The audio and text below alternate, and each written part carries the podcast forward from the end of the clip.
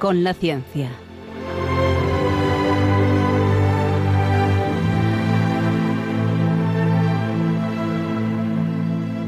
Dirigido por Javier Ángel Ramírez.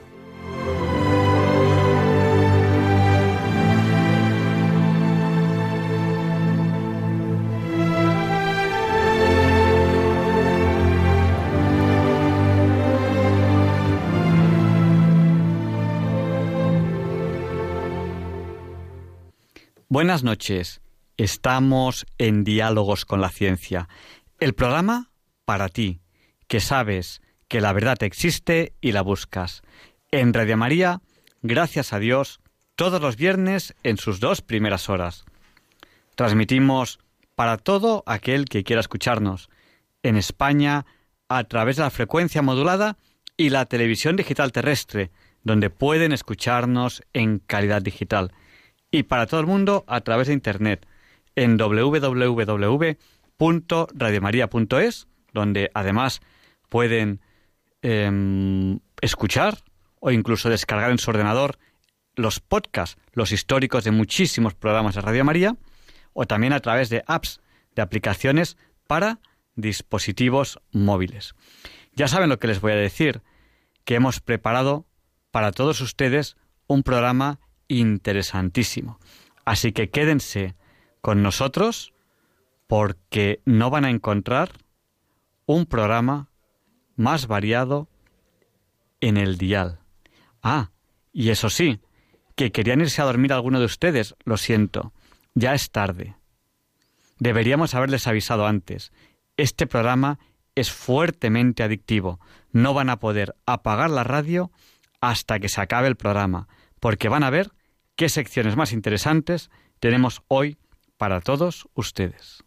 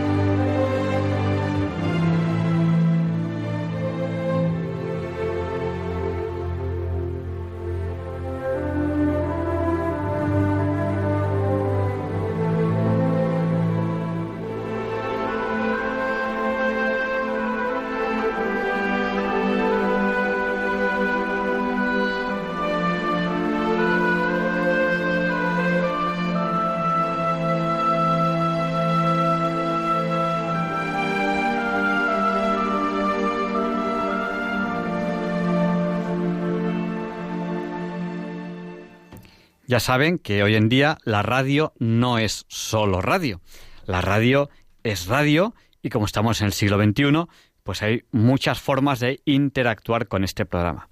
La principal de ellas, en cualquier momento, pues a través del WhatsApp. El WhatsApp de nuestro programa de radio es el del 8 y 8 por 8 es 64, ya lo saben ustedes, pues el WhatsApp de nuestro programa es, bueno, del suyo, del nuestro. Cuando digo nuestro, suyo y mío. No es mío solamente. Pues el WhatsApp es el 649888871. Porque como 8 por 8 es 64 y 71 también es 8, 649888871. Nos ha escrito al WhatsApp, nos han escrito, por ejemplo, Charo desde Cádiz, a la cual pues le, saludamos, que me ha corregido, porque le he dicho, ah, bueno, de las islas, porque además en la Biblia, en la Biblia pone que eh, uno de los Reyes Magos era de ahí.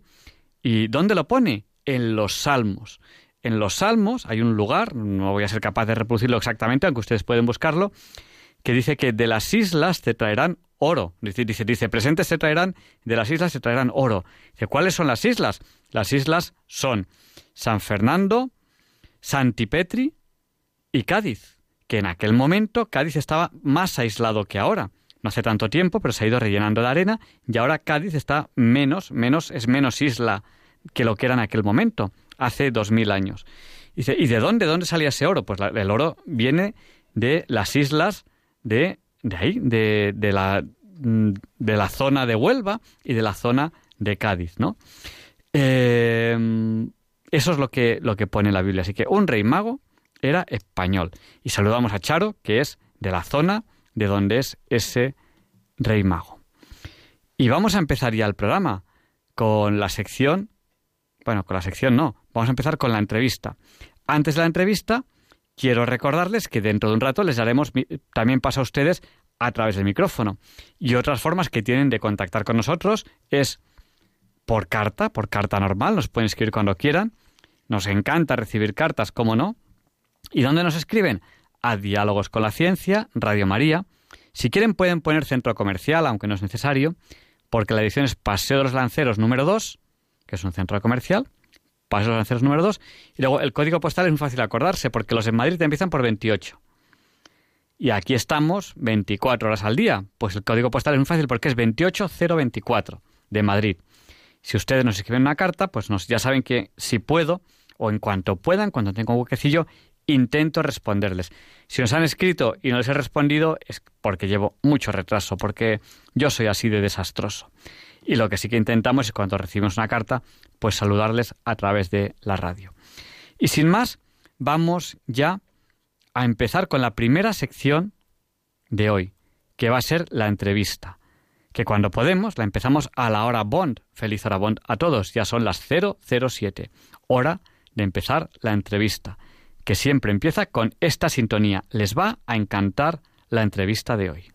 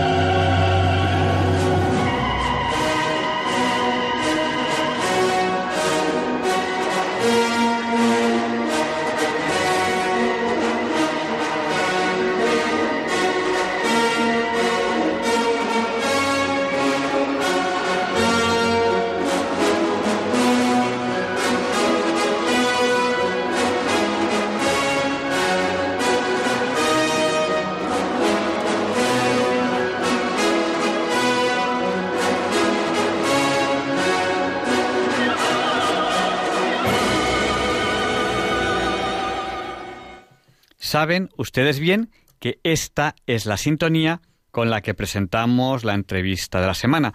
Y hoy tenemos preparada para ustedes una interesante entrevista con Carlos de Alcohólicos Anónimos. Buenas noches, Carlos. Buenas noches, eh, buenas noches, encantado de estar con vosotros. Bueno, pues yo creo que es una sintonía además muy adecuada para el tema que vamos a tratar, porque realmente vamos a tratar de un, una de las luchas que, hay, que hay en la vida. Bueno, cuando hablamos de alcohólicos anónimos, ¿por dónde empezamos? ¿Por ver qué es alcohólicos anónimos o qué sería un alcohólico? ¿Por dónde empezamos? Bueno, yo creo que podríamos empezar por las dos cosas, ¿no? que están muy unidas. Alcohólicos Anónimos en realidad es una agrupación que se crea en Estados Unidos en 1935 y que se extiende rápidamente por todo el mundo para que prácticamente ahora esté en la totalidad de, todas las naciones del mundo, con grupos en las grandes ciudades, en casi todas las ciudades, y quizá con más de dos, dos y pico millones de personas que, digamos, han conseguido dejar la adicción al alcohol a través de alcohólicos anónimos. Y eh, la definición de alcohólico hoy día, digamos, se definiría como una dependencia. Alcohólico es la persona que tiene una dependencia física, en primer lugar, pero también psicológica del alcohol. ¿Eso qué quiere decir? Pues quiere decir que puede tener momentos de, tranquilidad, momentos que no, que no bebe, pero que a la larga reproduce una serie de patrones que son destructivos para la persona. Por ejemplo, hay una cosa que cualquier persona que beba, si le ocurre, tiene que tomar en consideración de que ya está entrando en una zona peligrosa. Es lo que se llama el palimpsesto alcohólico. Es decir, dicho de forma más sencilla, es despertarte al día siguiente de haber bebido mucho alcohol sin acordarte o con grandes espacios en blanco en tus recuerdos. Eso ya, a partir de esos síntomas, digamos que las personas que toman alcohol deben empezar a preocuparse. Bueno, un tema, un tema interesantísimo porque todos, yo creo que todos, no creo que haya nadie que, que no conozca, o a lo mejor él mismo, eh, a lo mejor él mismo en algunos momentos, o que no conozca a alguien que piense está abusando del alcohol y quizás sea recomendable algo como Alcohólicos Anónimos. Eh, ¿Es difícil recomendar a alguien oye, debes ir a Alcohólicos Anónimos, porque hay gente que no se lo toma muy bien, ¿no? El, bebedor suele decir, no, no, si yo no bebo. Sí, exactamente. El alcoholismo o la persona que bebe normalmente tiende a pensar que alcohólico es lo que sería un alcohólico terminal. O sea, piensa que alcohólico es la persona que está tirada en el suelo con un tetrabric vacío y que vive pues prácticamente marginalmente. Pero el alcohol, el alcohol, el alcoholismo es algo más sutil puede haber alcohólicos de cuello blanco, alcohólicos en las grandes empresas, alcohólicos en la vida social, porque en realidad el, alcohol, el alcoholismo es una enfermedad diagnosticada como tal por la Organización Mundial de la Salud, muy extendida en, en Occidente. En España, la semana pasada, hablando con un psiquiatra, calculaba en más de 600.000 personas que tienen problemas de alcoholismo. Y luego este tipo de enfermedades, un poco de la mente, del alma, del cuerpo, son difíciles de diagnosticar. Y efectivamente, como dices, eh, cuando le dices a una persona que es alcohólico, dice, bueno, eso de ser alcohólico, nada, hay otro que bebe más que yo, yo puedo controlar la bebida, etcétera, etcétera. Pero está claro que cuando esa sustancia, alcohol, eh, te afecta negativamente en tu vida personal, en tu vida eh, familiar, en tu, digamos, en tu percepción de ti mismo, en tu autoestima, pues algo está ocurriendo y algo tienes que empezar a, analizar.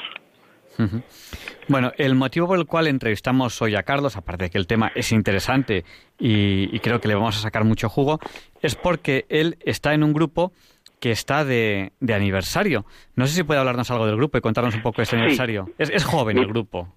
Sí, mira, el grupo nuestro de Alcohólicos Anónimos se llama Grupo Goya, está en la calle Goya número 26 y está en la parroquia de la Concepción de Nuestra Señora, parroquia de la Concepción, en la calle Goya, esquina Núñez de Balboa. Por tanto, eh, tenemos que agradecer primero a los sacerdotes y al equipo parroquial que nos dejen sus locales y tercero, decir que efectivamente es el segundo año de este grupo que empezamos con muchísima ilusión y que todos los miércoles y todos los domingos nos reunimos entre eh, 15 y 20 personas, a veces algunas menos, pero en fin, y realmente estamos encantados de haber pasado el segundo año. Eh, antes eh, perteneciste a algunos otros grupos de, alcohólicos anónimos. Sí, mira, yo realmente eh, soy hijo de padre alcohólico, lo cual es en los grupos, pues, aunque no hacemos estadísticas, pero un 20% de las personas que están en los grupos, sus padres o quizás la generación anterior, eh, bebía mucho, no sabemos si es una cosa genética o conductual, no sabemos porque no somos especialistas en alcoholismo, somos personas que nos recuperamos de, del alcoholismo no tomando una primera copa durante 24 horas, que es digamos el eslogan o, la forma de entender la filosofía de vivir sin alcohol, pero que efectivamente eh, da resultado. Porque claro, cuando una persona se encuentra con la bebida, normalmente se encuentra solo, y entonces hay una especie de diálogo entre el alcohol y él. Y Alcohólicos Anónimos genera ese, espacio donde se comparten experiencias. Y a, través de esas experiencias, unos miembros de Alcohólicos Anónimos pues reflejan a otros Unos dan un ejemplo, ya sabemos que el ejemplo es básico en, los temas éticos y claro, cuando un compañero llevas un mes sin beber y te dice yo llevo tres años, pues eso de alguna forma te estimula y dices, hombre, pues esto es importante, yo voy a llevar tres años. Sí, yo tuve la suerte de entrar en Alcohólicos Anónimos pues relativamente joven, con 28 años, y primero empecé en un grupo que estaba en la calle Hortaleza, y, luego, bueno, pues a lo largo de, todas estas etapas siempre he mantenido una vinculación con Alcohólicos Anónimos. Yo soy un enamorado de esta fraternidad, que además tiene una filosofía profunda, tiene una forma de entender el, alcohol no como un tema, eh, digamos, eh, que haya que combatir, sino una especie de superación personal en todos los momentos.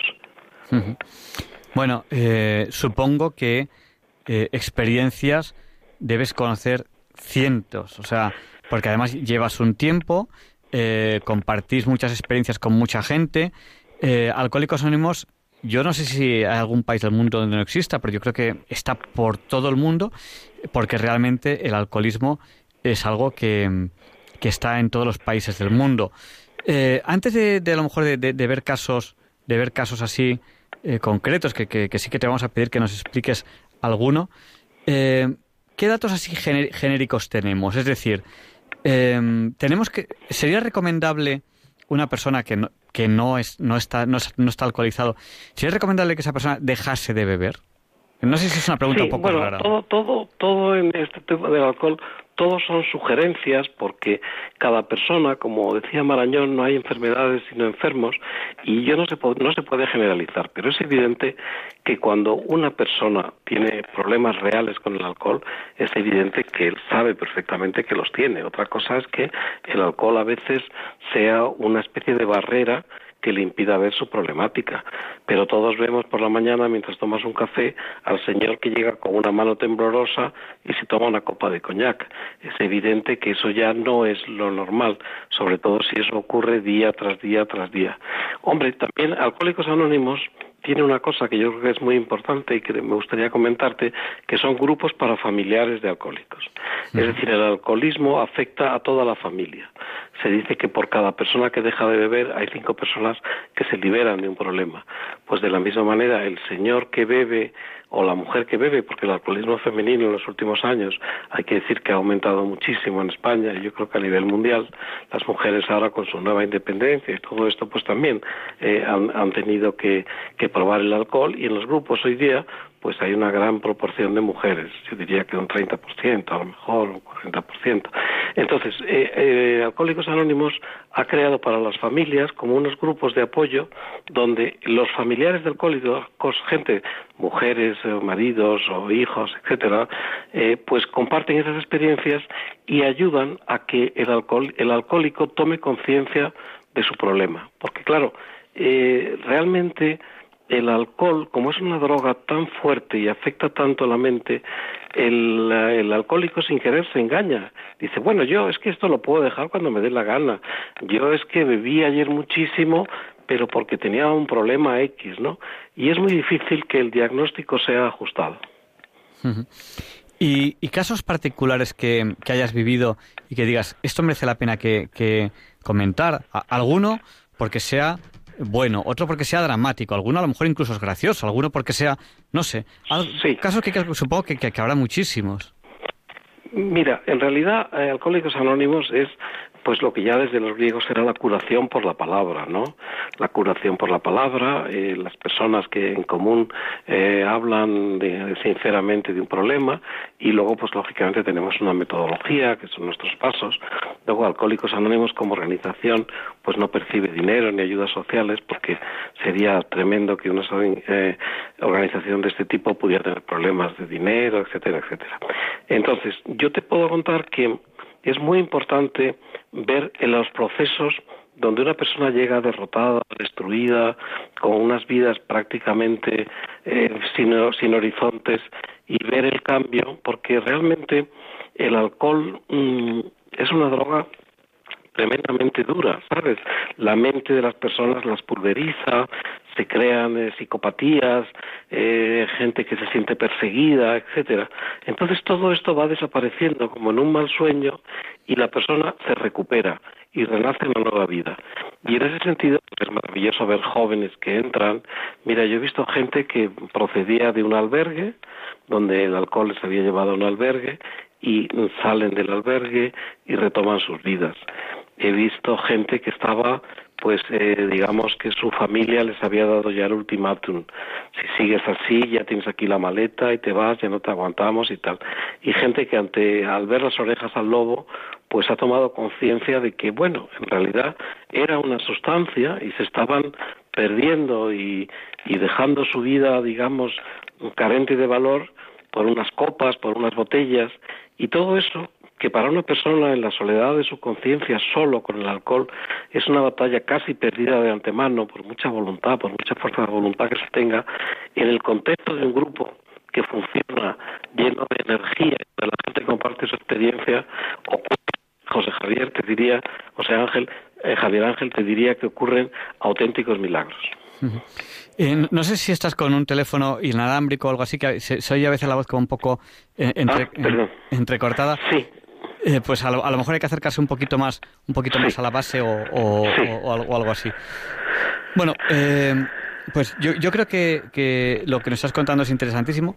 Eh, son las 0 horas y 21 minutos. A lo mejor es momento de abrir el micrófono a los oyentes. Es un tema tremendamente humano. También tiene, como has querido tocar antes, la parte espiritual, la parte médica. Es un tema que tiene todas las, todas las vertientes que puede tener eh, realmente em, un ser humano. La parte espiritual, la parte de salud, eh, la parte de pues que es una enfermedad. Y, vamos, yo creo que es el momento de abrir el micrófono a los oyentes, que nos, que nos empiecen a, llamar y comentarnos lo que consideren oportuno. Y mientras recibimos las primeras llamadas, yo te voy a hacer una pregunta que para mí es, es, es curiosa, es, importante y, es la que te voy a hacer en ese momento. Para aquellos oyentes que quieran llamarnos, nuestro número de teléfono, apunten, cojan bolígrafo, cojan papel, es el 91 005 94 19. Se lo repetimos porque a lo mejor no les ha dado tiempo a coger el papel o, el lápiz. 91 005 94 19. Y mientras recibimos estas primeras llamadas, la pregunta que te quería hacer es, ¿todos somos propensos a ser alcohólicos, unos más que otros? Eh, ¿Se debe, si hay diferencias, se deben a qué? ¿A nuestro tipo de vida, a nuestro nivel cultural, a, a, nuestros genes, a nuestras familias? ¿Es una enfermedad que viene de otras cosas? Es un, es un poco pregunta un poco compleja. Sí, sí, no, muchas gracias. Mira, yo creo que son muchísimos factores. Eh, efectivamente, el alcohol es la droga de nuestra cultura, de nuestra cultura mediterránea, desde el vino, desde las referencias en la, en la Biblia, desde las referencias de los filósofos griegos de que los alcohólicos producían alcohólicos, etcétera, etcétera.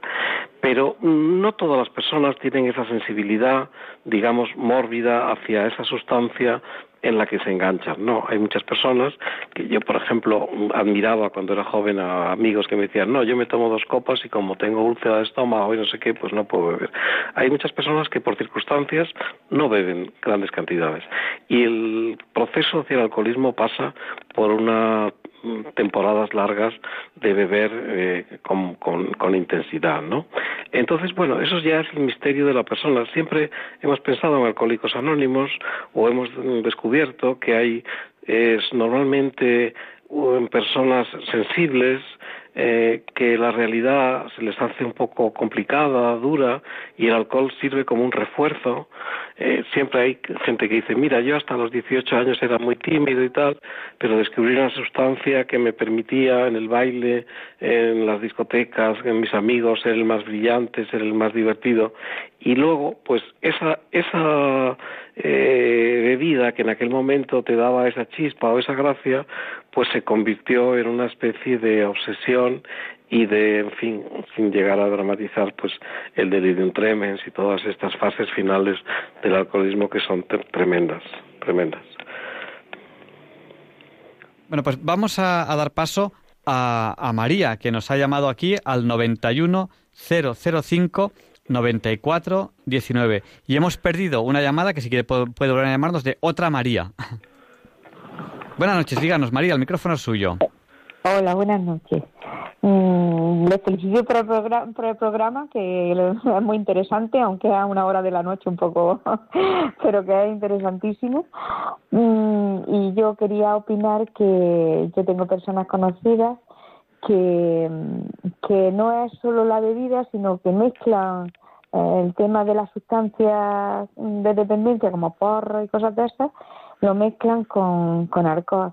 Entonces yo quería preguntar que, que si esto le acarrea, eh, es decir, que, que mañana puedan ser alcohólicos también cuando, cuando hacen estas estas cosas así tan raras. María, le respondemos por la radio si le parece bien. Venga, pues muchísimas gracias y enhorabuena por el programa. Gracias, buenas noches. Adiós, buenas noches. Pues María, que nos ha llamado al 91-005-9419, donde estamos recibiendo llamada, le pregunta esto a, Carlos. Carlos, no, sé qué puede decirnos a este respecto. Sí, sí, yo creo que están muy relacionados el alcohol y otras dependencias. Eh, hay mucha gente que que a mí me ha contado en los grupos, mira, yo era adicto a la heroína y al alcohol y fue mucho más fácil para mí dejar la heroína que el alcohol. Hay eh, situaciones de poliadicción, de gente que empieza a beber y eso le despierta la necesidad imperiosa de consumir cocaína, etcétera, etcétera. Pero bueno, nosotros en Alcohólicos Anónimos en cierta manera nos hemos, por así decirlo, centrados en el problema del alcohol. También hay una organización mm, eh, hermana a la nuestra que se llama Narcóticos Anónimos, donde las personas que tienen problemas específicos de drogas, sea porros, sea lo que sea, pero drogas, no alcohol, pues allí tienen un punto de contacto, de convergencia y como es un problema común, salir entre ellos de, de, ese problema. Pero sí, efectivamente hay gente que mezcla y del alcohólico puro de los años 50 donde se bebía y se bebía, eso ya no se da. Ahora la gente efectivamente, frecuentemente tienen problemas con el alcohol, con la cocaína, eh, etcétera, etcétera. Es cierto. Y, vamos a dar paso a, otra persona que también se llama María y que nos llama desde Valencia. Eh, buenas noches, María. Díganos el micrófono suyo que nos ha llamado al 91 005 94 19. Hola, buenas noches. Como me ha, dicho el señor, me llamo María. Mire, yo llamo para ratificar que mi marido es alcohólico, pero ya está rehabilitado sin haber ido a Alcohólicos Anónimos. Pero yo sí que soy la que he ido a la NON. Ah, exacto. O sea, como ha dicho el señor, a familiares de alcohólicos que ahí sí que podemos ir todos los que tenemos un problema con algún familiar alcohólico. Por lo tanto, a mí me ha ido muy bien. Vale, pues. Ha sido un tiempo muy largo, muy largo, muy largo lo que él ha estado en activo, pero luego yo, al ir, aprendí a vivir con ese problema y entonces fue otra cosa para aceptar esa situación en vista que no ha sido tan mal como antes de conocer a la NON. Pues María, le respondemos por la radio. Muchas gracias, muy amable. Gracias, buenas noches. Carlos, ¿qué le podríamos decir a pues María? Sí, estoy totalmente de acuerdo y además le agradezco mucho que lo haya contado porque es literalmente así. Eh, la persona que bebe a lo mejor está cegada o está no tiene la menor eh, eh, intención de dar su brazo a torcer o de entrar en un grupo terapéutico, etcétera, pero existe la posibilidad de que su mujer, en este caso, le, doy la enhorabuena a usted que haya tomado estas decisiones. En esos grupos, efectivamente, al estar en contacto con otras personas que tienen el mismo problema, pues hay una serie de fórmulas, de, de, de actitudes que van eh, ayudando al alcohólico a dejar el alcohol. Le, le, agradezco mucho su llamada y estoy convencido que muchas personas como usted también eh, han conseguido que sus familiares y sus maridos dejen de beber. Pero ojo, es muy importante que el alcohólico sea él el que tome la decisión. No lo puede tomar su mujer y tal. Yo a veces que he estado en el teléfono que tenemos para que nos llamen, me ha llamado una madre preocupada o tal. Digo, no, mire usted, tiene que llamar su marido yo, por supuesto, si quiere yo le llamo, en aunque eso no lo podemos hacer porque eh, hay que respetar la libertad de cada persona, pero eso no sirve de nada. Cuando él tome conciencia y llame, entonces la mano de Alcohólicos Anónimos estará allí. Porque nosotros tenemos lo que llamamos una especie de, mm, de pensamiento que dice, cuando alguien, donde quiera y cuando quiera, extienda su mano pidiendo ayuda, la mano de Alcohólicos Anónimos deberá estar allí para ofrecérsela. Bueno, pues vamos a, dar paso a, otra llamada. Eh, hola, buenas noches. ¿Con quién hablamos? Hola, es una persona que no ha querido darnos el nombre. Buenas noches. Sí, hola, buenas noches. Díganos, el micrófono es Mire, yo, sí, solamente quería quería llamar la atención sobre sobre básicamente los excesos del alcohol durante el fin de semana, eh, porque parece que eso está más o menos permitido eh, durante la semana no, bebo nada, estoy bien, no soy una persona normal. Y luego el fin de semana como que me vuelvo loco eh, y, bueno, eh, el, fin de semana todo cambia.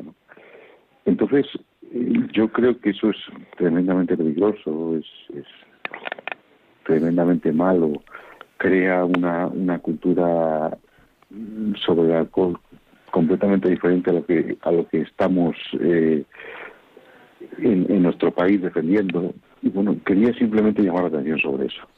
Pues muchísimas gracias. Buenas noches bueno, pues Carlos, no, no, sé qué le podemos decir a, sí, a este sí, yo estoy totalmente de acuerdo. Creo que se frivoliza mucho con el botellón y con las actitudes que tienen los jóvenes con el alcohol y creo que efectivamente eh, muchas de esas personas que beben corren el peligro de pasar por un coma etílico, de tener problemas conduciendo, de tener problemas eh, y algunos de ellos, algunos no sabemos exactamente por qué, por qué circunstancias, pues efectivamente tendrá desarrollará la enfermedad del alcoholismo que como ya dijimos al principio es una enfermedad progresiva y de una condición tremenda, porque, como decimos en Alcohólicos Anónimos, aunque esto suena un poco lapidario, el alcohólico tiene tres caminos, el cementerio, la cárcel o la muerte.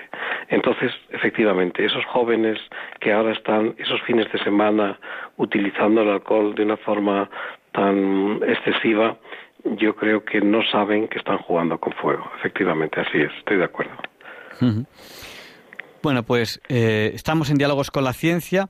Es un programa que, desde luego, eh, a mí personalmente me, está, me está impactando porque es de, de, una gran carga, de una gran carga humana. Estamos hablando de temas eh, que nos tocan muy dentro, porque yo creo que no debe haber nadie en España que no conozca, o bien en sí mismo, o bien en la cercanía, alguna persona que realmente necesite ayuda de Alcohólicos Anónimos. Estamos recibiendo llamadas en el 91 005 94 19. Y estamos entrevistando a Carlos, que eh, está en un grupo eh, creado eh, hace de dos años y que están de aniversario. Y hemos dicho, bueno, pues vamos a, a, celebrar este aniversario teniendo esta, esta entrevista.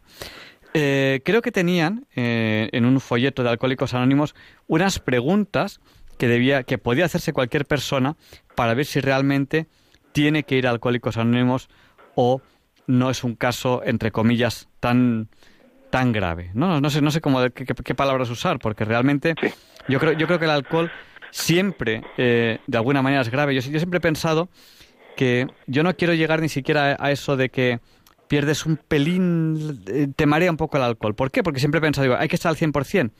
¿Por qué hay que estar al 100%? Porque uno no sabe lo que va a tener que hacer dentro de cinco minutos. Y entonces eso de, no, bueno, yo veo un poquito hasta que me pongo un poco tonto, ¿no? Pero es que a lo mejor un poco tonto es que a lo mejor no puedes coger el coche. O a lo mejor tienes que hablar con una persona que te encuentras, que no pensabas encontrarte, y, y no estás al 100%. Y a lo mejor es, un, es, un, es una conversación importante en tu vida. No, no sé si me explico. Sí, exacto. Sí, bueno, eh, eh, hay, hay, una, hay un test eh, donde se hacen las preguntas básicas sobre el consumo, las cantidades, eh, los niveles en los que se bebe, el tipo de vida eh, que a veces se enfoca exclusivamente en trabajar para conseguir dinero, para beber, si ya el alcoholismo te ha generado una situación social un poco de soledad, de alejamiento de la familia, etcétera, etcétera. Y mucha gente que llega a Alcohólicos Anónimos, de esas diez preguntas, dice, mira, he respondido a las diez Y efectivamente, mm, yo creo que aquí, como en todo, hay que aplicar el sentido común. El alcoholismo es un tema serio, es una enfermedad social, hay miles y miles de personas que lo padecen y esas personas cuando entren en una fase de su vida donde vean que la vida se les está yendo de las manos, donde vean que toda su vida gira alrededor de la copa, en ese momento yo creo que es bueno que reflexionen y a través de un psicólogo, a través de un médico, de un médico de familia, etcétera, que tomen conciencia de si ese problema es un problema que no les eh, que tienen que de alguna manera afrontar. Y yo, como miembro de Alcohólicos Anónimos, y en Madrid estamos hablando de que hay 80 grupos de Alcohólicos Anónimos, que hay además por toda la geografía nacional. Yo he estado en grupos de Alcohólicos Anónimos pues en, Londres, en Nueva York, en México, en, todos lados te encuentras gente que ha dejado de beber y que te transmite un gran mensaje de esperanza. Yo hablaba con, Carlos hace, hace tiempo y hablábamos de, lo siguiente. Eh, Alcohólicos Anónimos realmente es una grandísima ayuda para dejar de beber. Es decir, eh, hay cientos de miles de personas que gracias a Alcohólicos Anónimos han dejado de beber. Hay gente que lo ha conseguido por su cuenta. Pero esa gente suele tener eh, más sufrimiento, no sé si me explico, porque como que al estar más solos en esa lucha, no llegan a apagar del todo esa necesidad, ese ansia, esa sed por, por, el, por el alcohol. ¿Y ¿Qué experiencia tenéis a ese respecto? Sí, efectivamente. Hay mucha gente que entra en los grupos de alcohólicos anónimos y ha pasado por larguísimos periodos de abstinencia, pero una abstinencia que suele estar marcada por una eh, sensación de que en cualquier momento puedes recaer, no tienes esa seguridad que te da el estar en un grupo donde cada día compartes experiencias y, vas viendo y vas aprendiendo de esta tremenda enfermedad.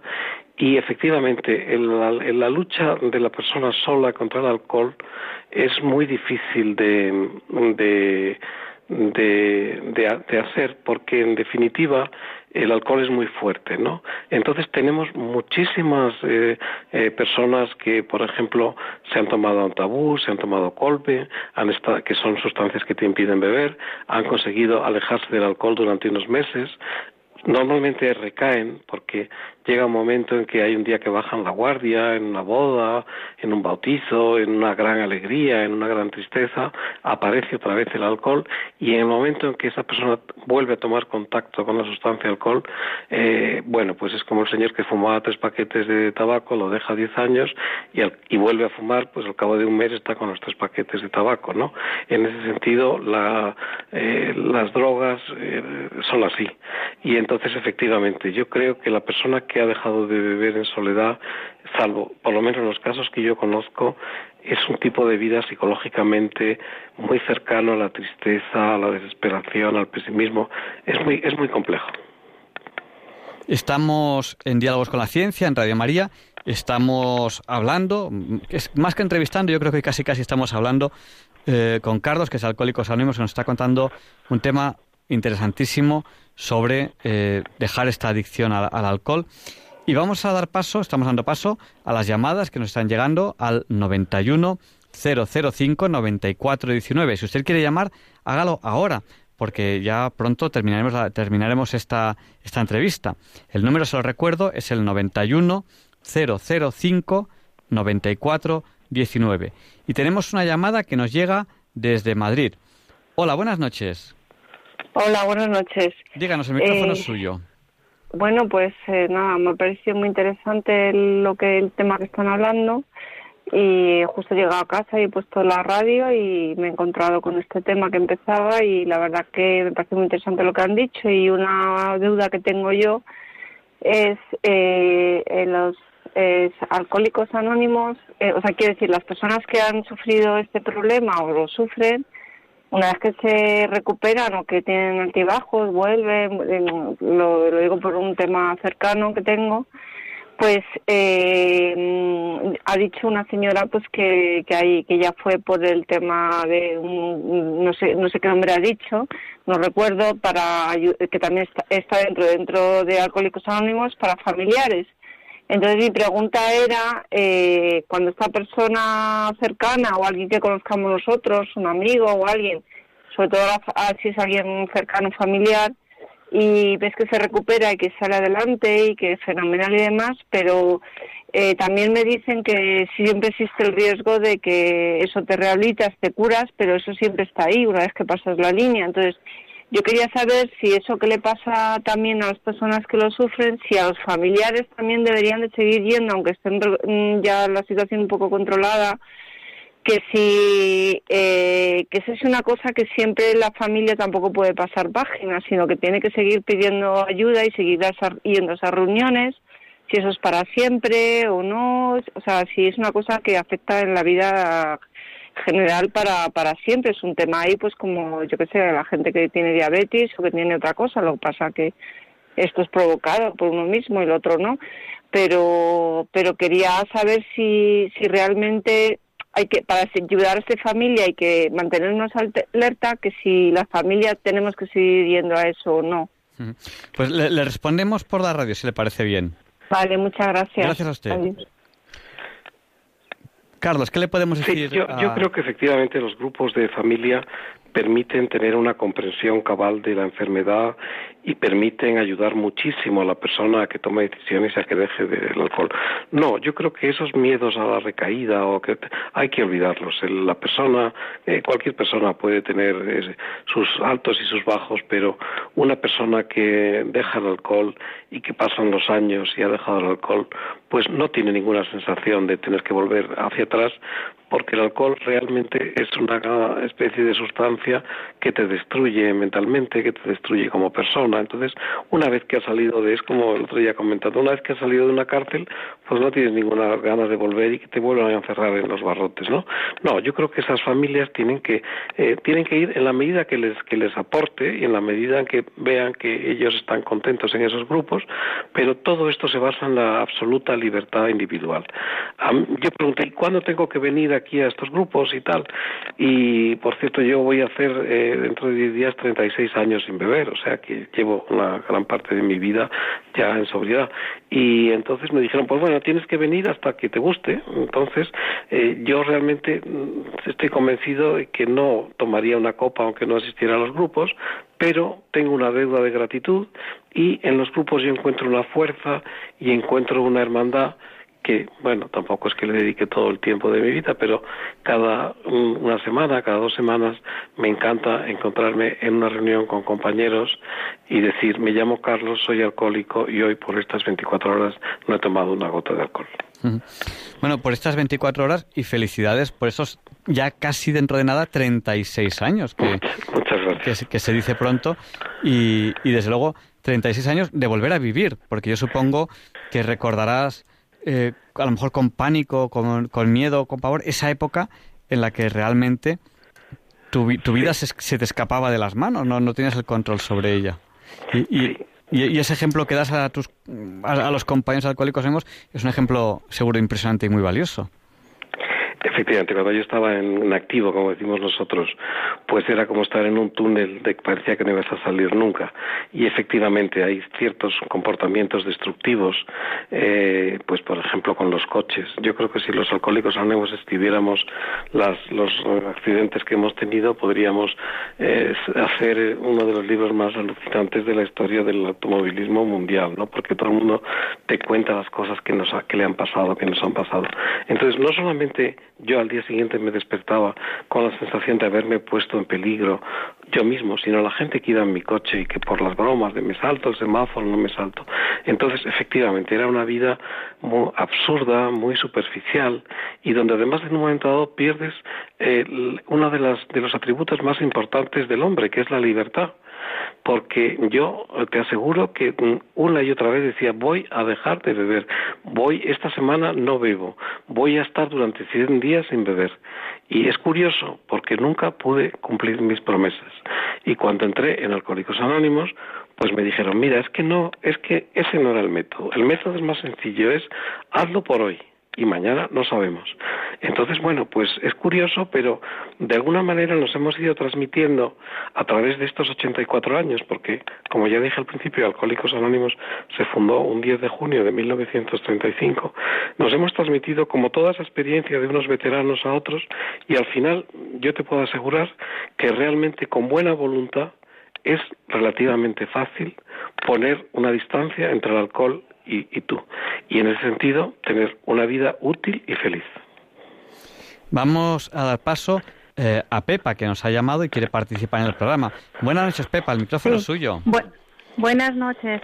Mire, perdone, yo quería hacer una pregunta porque yo, mm, eh, un niño cuando nace, eh, es verdad médicamente o está demostrado científicamente que el niño nace con esa predisposición o por herencia genética o por eh, hábitos familiares o, em, o simplemente es, em, es un gusto que tienes de beber y que vas poco a poco sin darte cuenta.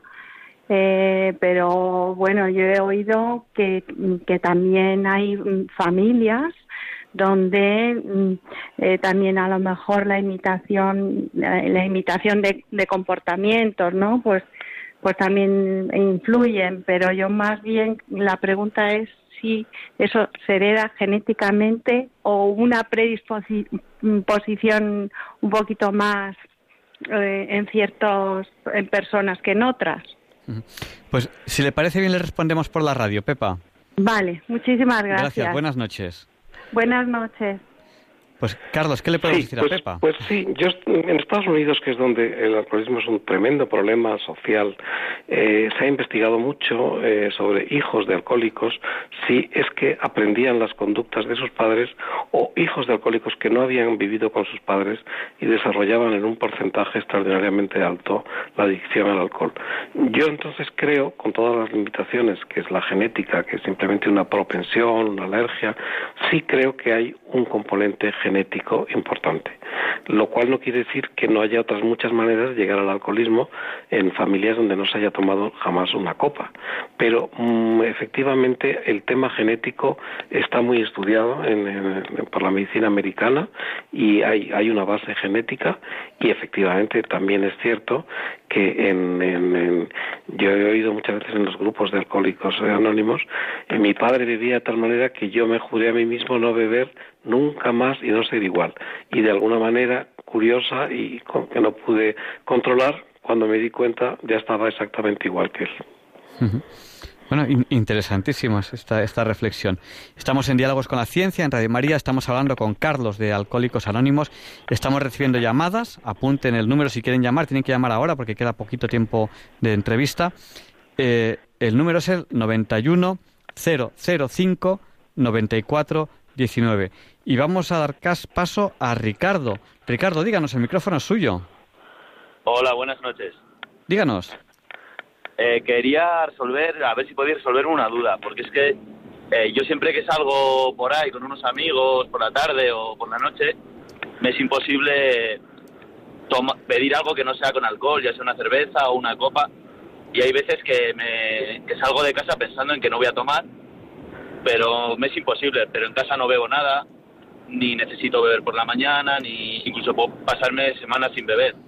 Pero si salgo me es imposible evitar tomarme algo con alcohol. Y era saber si eso es algún tipo de grado de alcoholismo o algún problema o algo así. Pues muchas gracias, Ricardo. Le respondemos por la radio si quieren. Gracias, bendiciones y buenas noches. Gracias, buenas noches. Pues yo simplemente le diría a Ricardo que él ya se le ha encendido una lucecita roja que sigue analizándose, pero por lo que cuenta está en una fase que todavía no, no bebe por la mañana, no tiene una, unos códigos de conducta de beber un día sí, otro también, otro o porque hay también alcoholismo cíclico. También hay que reconocer que el alcoholismo de las mujeres no tiene ese componente de diario, diario, es más, es más una cosa pausada a determinados momentos y tal. Pero bueno, en cualquier caso, Ricardo se ha dado cuenta que tiene una, una sensibilidad especial al alcohol y que de alguna manera hay como un pulso entre su voluntad y el alcohol y que se la gana el alcohol. Bueno, pues que siga vigilante nada más, es lo que yo le diría. Pues nada, pues vamos a seguir dando paso a, a oyentes que nos están llamando al 91 005 94 19. Y vamos a dar paso, si no me equivoco ahora, le toca a Ángela. Buenas noches, Ángela, díganos, el micrófono es. Buenas noches, muchas gracias. Mire, llamo a Radio María porque estoy escuchando diálogos con la ciencia de Alcohólicos Anónimos. Sí, sí, díganos. Y resulta que el problema que tengo yo está en mi familia. Tengo dos hijas y un hijo, entre ellos dos médicos. El- Mi hijo es médico y mi hija la mayor también. Pero el problema no está en mis hijos, está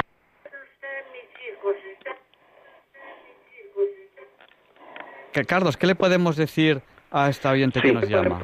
Sí, mire, Pues yo le yo diría quería que saber bueno, le voy a dar un teléfono. ¿Qué, qué forma hay de enterarse? En- Estoy en un pueblo y entonces, eh, ¿qué forma hay de enterarse que hay grupos en el Sí. pueblo más cercano? Sí, Por ¿qué ejemplo, en? Valdepeñas, que, que Sí. si hay grupos de estos o, o tiene que ser más lejos, en Ciudad Real o algo así.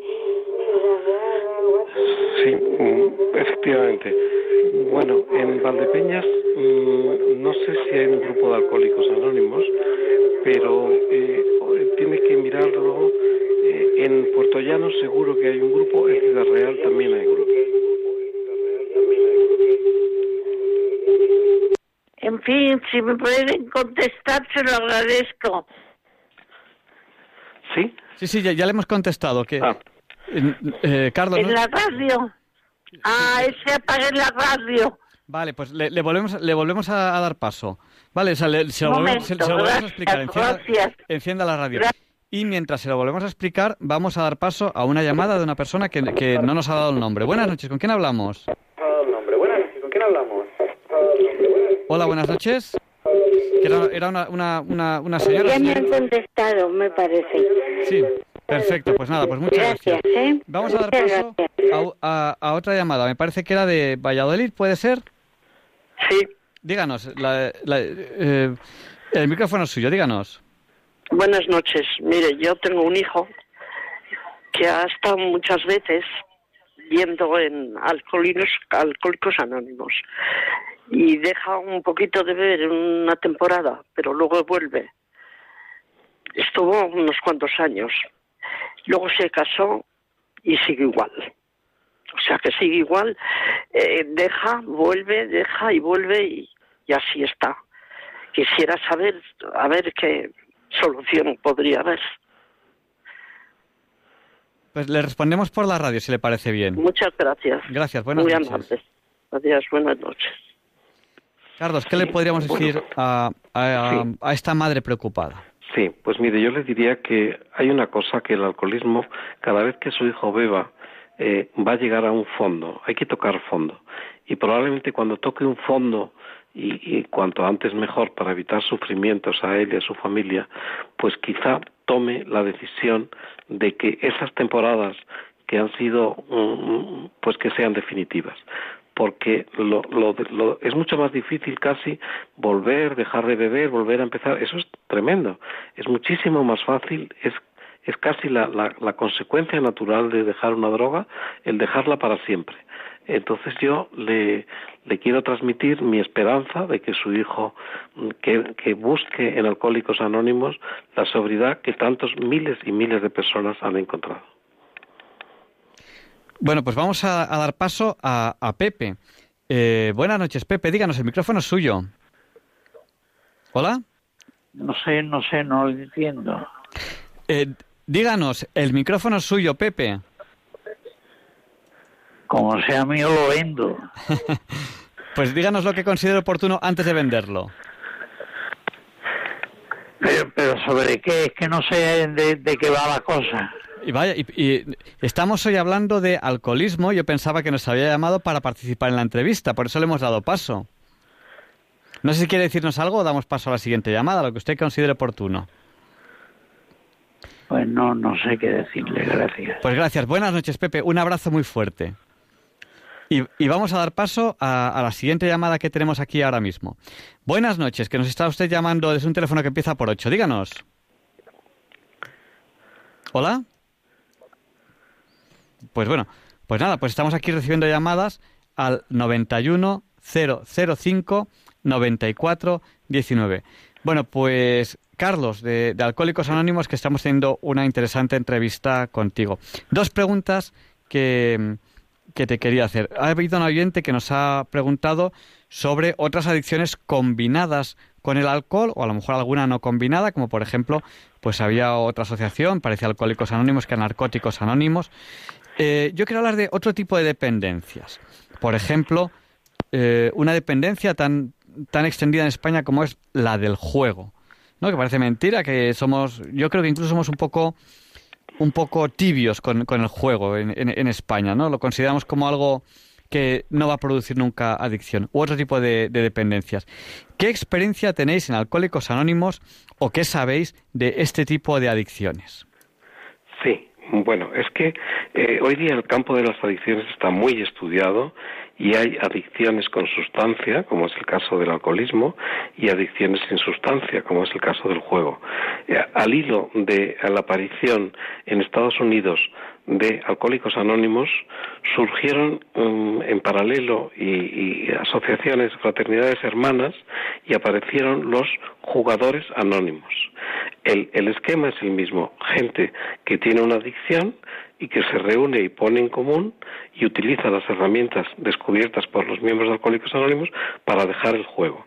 En ese sentido, en España existe la Asociación de Jugadores Anónimos que tiene sus grupos que efectivamente ayudan a la gente a salir de, del juego y que, como dices, efectivamente es un problema que tiene unas dimensiones desconocidas. Hoy día que te anuncian los juegos de póker en la televisión y parece que puedes hasta jugar por el móvil y tal, pues todo eso hay gente muy vulnerable, gente joven o gente que, que se cree todas esas historias y que cuando se dan cuenta están metidos en una adicción que tiene como adicción también destruye a la persona, porque no olvidemos que los adictos al juego pues para ellos la vida pues mm, deja de tener el color de la vida y todo eso son las apuestas, el estar en el subidón de, de lo que voy a ganar, el conseguir dinero para la siguiente y es una adicción tremenda.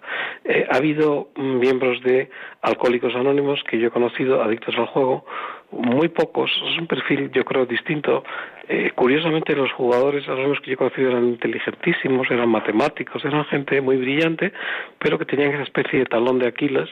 Yo sé que estos grupos funcionan extraordinariamente bien y animo al que tenga ese problema a que se ponga en contacto con esos grupos. Pues yo creo que ya casi casi tenemos que ir terminando eh, las entrevistas pero teníamos una, una última entrevista aquí, eh, eh, una, perdón, una, una última llamada. Eh, Óscar me parece que nos ha dicho. Buenas noches, Óscar, díganos, el micrófono es suyo. ¿Óscar? Bueno, pues no, no tenemos la, la, llamada ahora mismo.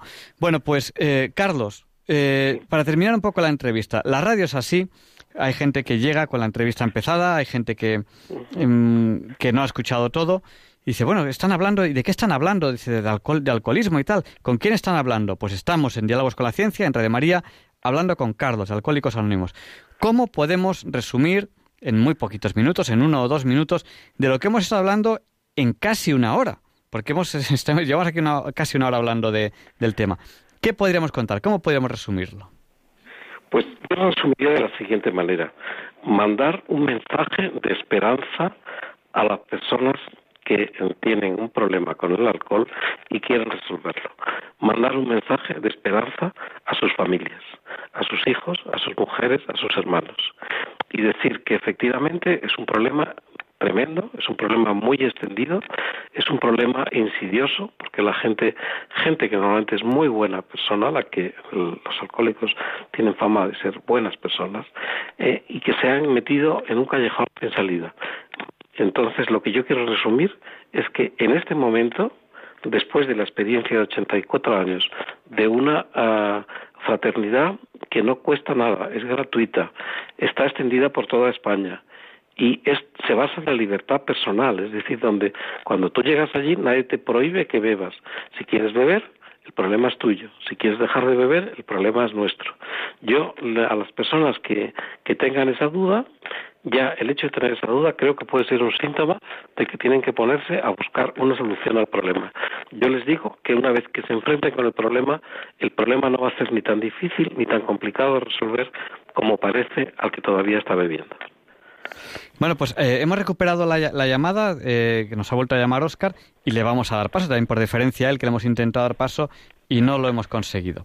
Eh, buenas noches, Oscar, díganos. Buenas noches. Hola. Sí, hola, díganos, el micrófono es suyo. Hola. Sí, pues mire, quería decir simplemente que como desde jóvenes ya nos, nos ponen un poquito con el tema de salir, beber y tal, pues desde jóvenes no tenemos la posibilidad a lo mejor encontrar pues en cualquier pub o en cualquier discoteca o lo que sea pues eh, pues zumos naturales o cosas así. Parece que eso es algo muy extraño no siempre tienes que beber alguna cosa alcohólica. Entonces ya estás un poco incitado a a todo esto. Luego está que, que te guste o te deje de gustar o te enganche. Pero claro hay muchas probabilidades que te termine gustando. Entonces si ya tenemos una especie de enseñanza hacia lo que lo normal es tomar algo con alcohol, ya estamos incitando a lo, a lo que no se debe hacer.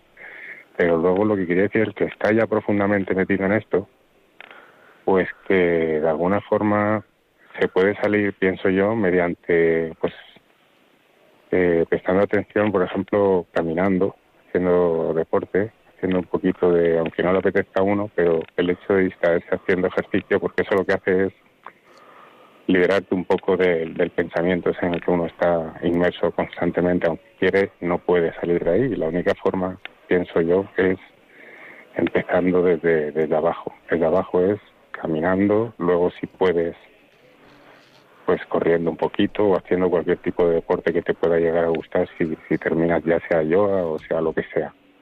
Pero vamos, que dentro de la dificultad que es eh, estar aquí, porque nadie lo sabe excepto las personas que lo están. Pues a lo que voy es que cómo se sale mm, es fácil de decir, pero difícil de hacer. Y, y lo que quiero es que de alguna forma, si la educación que damos normal, que del botellón o lo que sea, o te reúnes con amigos en unas casas y ya estamos acostumbrados a tomar una copita o lo que sea, luego conduces a lo mejor con una cervecita más, o, eh, pero se empieza siempre eh, con, con una educación insana. El alcohol nunca ha sido algo sano y, de alguna forma pues hay un montón de bebidas que son súper buenas, refrescantes, increíbles y sin embargo no hay ningún, muy pocos lugares de, diversión donde uno puede tomar este tipo de cosas por la noche, por ejemplo, y poder disfrutar. Entonces estamos un poco en ese sentido culturalmente un poquito acostumbrados a, a esto. Pues, sí, es mi opinión. Oscar, le respondemos por la radio. Vale, muchas gracias. Sí, yo, yo, yo quería, quería añadir eh, un poco, no, sé si, si, si, aportaré mucho, mucho o no. Quería, quería añadir, antes de que Carlos nos, nos, nos, responda, no solamente eso, ¿no? sino que estamos viendo la televisión y, te ponen pues una, un anuncio de una bebida, entonces pues todos, todos muy contentos, bailando en Cuba. Claro, dice, oye, pues yo también quiero estar ahí, ¿no? Yo también quiero estar en Cuba bailando, ¿no? Entonces asociamos esa bebida o, o una o algún licor o lo que sea, te lo ponen así como algo como, como no sé, como muy como muy bonito, como muy no sé qué, cuando eh, pues muchas veces la bebida acaba en algo que no tiene nada que ver con eso. Eh, yo quería añadir esto a lo que ha dicho Oscar, que bueno, que, Carlos de Alcohólicos Anónimos nos dirá un poco lo que él piensa al respecto. Y luego sobre la posibilidad que planteaba Oscar de dejarlo haciendo footing o algo así, en mi opinión personal, yo creo que esas cosas solo tienen que costar mucho. No, no sé qué puede decirnos Carlos a ese respecto. Sí, bueno, efectivamente, el deporte, la vida sana, las bebidas sanas, todo eso efectivamente es la otra cara de la moneda, ¿no? Lo difícil es salir y llegar a ese punto. Sí, es, es muy sabido que eh, las multinacionales cerveceras, cuando perdieron cuota de mercado, hicieron unas campañas para que los jóvenes se engancharan a la cerveza, con lo cual está dicho todo. Es decir, la permisividad y la eh, el tremendo daño que pueden hacer esas campañas publicitarias eh, en el caso del alcohol, como antes has hablado en el caso del juego, son tremendas. Pero bueno, Alcohólicos Anónimos no se mete en estas, digamos, eh, cuestiones que están, más allá de, de lo que nosotros podemos pensar.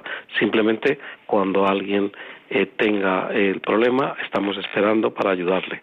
Y efectivamente, el, deporte es, eh, es, es una buena compañía para la persona que ha dejado el alcohol. Pues muchísimas gracias, Carlos, que le hemos robado mucho tiempo. Ya, ya va siendo hora para Carlos de, de, descansar un poco y escuchar el resto del programa ya tranquilamente, a lo mejor desde, desde la cama ya. Muchísimas gracias por habernos acompañado. Muchas felicidades por el segundo aniversario de este grupo de Alcohólicos Anónimos de Goya. Eh, si alguien quiere buscar el teléfono de Alcohólicos Anónimos, ¿cómo lo busca? ¿En internet? ¿Quieres decirlo? Sí, no, el, teléfono, si lo puedo decir, eh, es 91-341-8282. Eh, ese es el teléfono de Madrid de Alcohólicos Anónimos. al otro lado de ese teléfono eh, normalmente hay una persona, un miembro de Alcohólicos Anónimos para responder la llamada y ayudar a la persona a, que se ponga en contacto con algún grupo. Y si no, lo, buscan en, internet. Sí, efectivamente. eh, si quieres repetirlo, ¿lo puedes repetir? Sí, es 91-341-8282. Nunca, eh, nunca solemos dar aquí teléfonos, pero bueno, yo creo que en este programa, de manera muy excepcional, yo creo que, es, que, lo merece porque seguro que hay gente eh, que, esto, que esta puede ser su tabla de salvación, ¿no?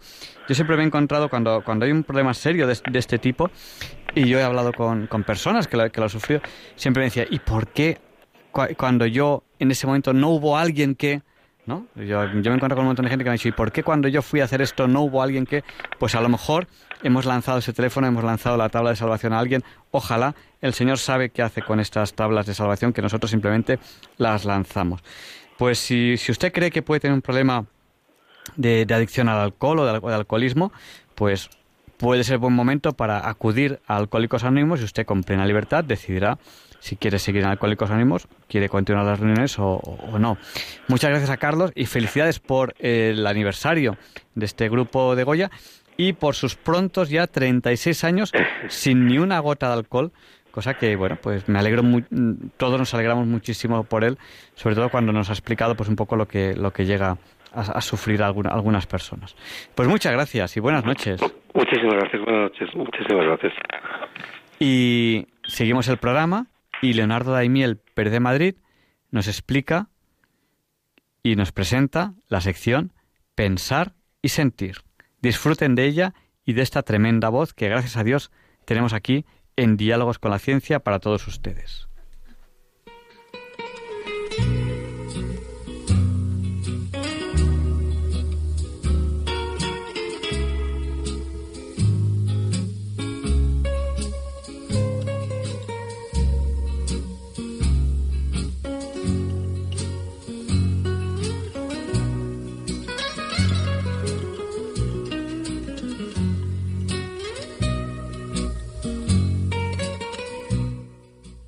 Buenas noches, queridos oyentes de Radio María. Soy Leonardo Daimiel y celebro estar de nuevo con ustedes. Les agradezco mucho que estén ahora ahí, al otro lado de la radio. El texto que voy a leer hoy en Pensar y Sentir me ha parecido oportuno en estos tiempos en los que es alta la intensidad de las preocupaciones y de los debates de nuestros políticos para llevar a buen término sus programas y realizar las coaliciones con otros partidos, según más les convenga. Hace varios años, en enero de 1996, el pastor Joe Wright de la Central Christian Church en, en Wichita, en Estados Unidos, fue invitado a pronunciar la oración de apertura en el Senado de Kansas. Todos esperaban una oración similar a las que venían siendo la costumbre en esa solemne ocasión. Pero los asistentes quedaron sorprendidos con una profunda y valiente reflexión sobre la sociedad actual. Han pasado ya 23 años y las palabras pronunciadas por Joe Wright siguen estando vigentes. Realmente son verdades que incomodan a quienes se sientan partícipes de los hechos que menciona. La mayoría estuvieron de acuerdo con este discurso oración, aunque no fue así para todos. Solo un parlamentario abandonó la sala y solo tres más la calificaron como mensaje de intolerancia. La reacción fuera de ese Parlamento resultó bastante significativa del favorable reconocimiento general. Durante las semanas siguientes, la Central Christian Church, donde servía el pastor Wright, recibió miles de llamadas telefónicas, de las cuales solo una pequeña parte fueron desfavorables. Y el comentarista Paul Harvey difundió esta oración en su programa de radio titulado El resto de la historia y recibió una acogida mucho más favorable por esta emisión que por cualquier otra de su popular programa. Y paso ya a dar lectura a lo que escucharon en el Senado de Kansas en aquella solemne sesión. Señor, venimos delante de ti este día para pedirte perdón y para pedirte orientación. Sabemos que tu palabra dice maldición a aquellos que llaman bien a lo que está mal. Y eso es exactamente lo que hemos hecho. Hemos perdido el equilibrio espiritual y hemos cambiado nuestros valores. Hemos explotado al pobre y a eso lo hemos llamado suerte. Hemos recompensado la pereza y a eso lo hemos llamado ayuda social. Hemos asesinado a nuestros hijos que aún no han nacido y a eso lo hemos llamado despenalización del aborto. Hemos sido negligentes al educar a nuestros hijos y a eso lo hemos llamado desarrollar su autoestima. Hemos abusado del poder y a eso lo hemos llamado política. Hemos codiciado los bienes de nuestro vecino y a eso lo hemos llamado tener ambición. Hemos contaminado las ondas de radio y televisión con mucha grosería y pornografía y a eso lo hemos llamado libertad de expresión. Hemos ridiculizado los valores heredados de nuestros antepasados y los hemos llamado obsoletos y caducos.